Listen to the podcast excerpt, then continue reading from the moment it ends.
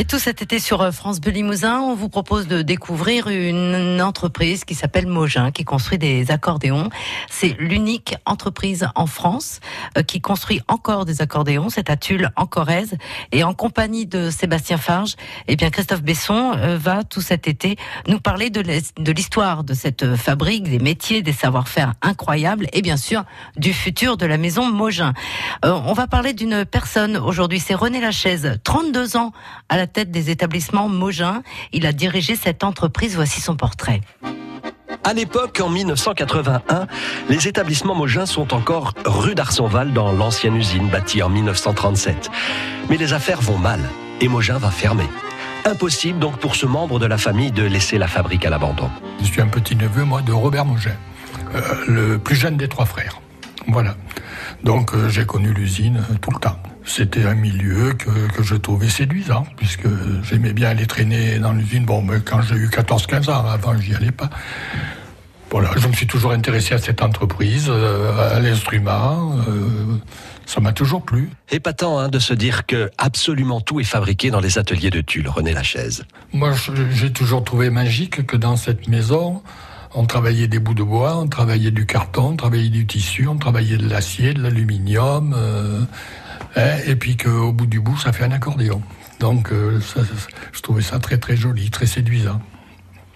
Et je persiste à le croire. Bien avant de penser reprendre l'entreprise, jeune adolescent, René traîne de temps en temps dans les ateliers, parce qu'ici ça brille. Quand euh, j'avais cet âge-là, et, comme j'étais en pension avec le temps, euh, j'avais pas l'occasion d'être à des moments voulus, sauf aux vacances. Donc, alors bien sûr, j'ai croisé, j'ai croisé du monde.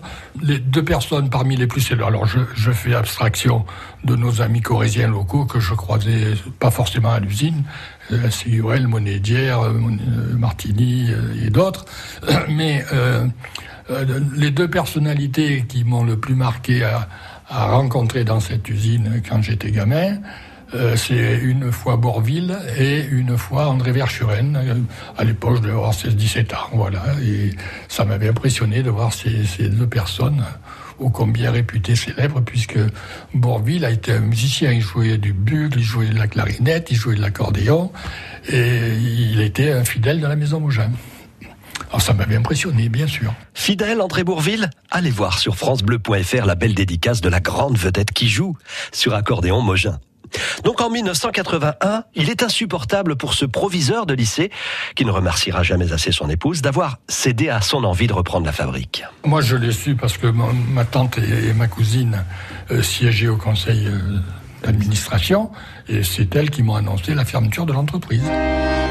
Et c'est comme ça que ça m'a un peu frappé dans le cerveau, là, et que j'en ai parlé à, mon épouse. Et donc, euh, comme elle a été d'accord, euh, j'ai fait mes offres. Voilà, mmh. tout simplement. Donc les frères ont vendu à ce moment-là Vous ont vendu Non Comment ça s'est passé C'est parce qu'ils étaient absents. Le dernier des frères est mort en 76, Antoine.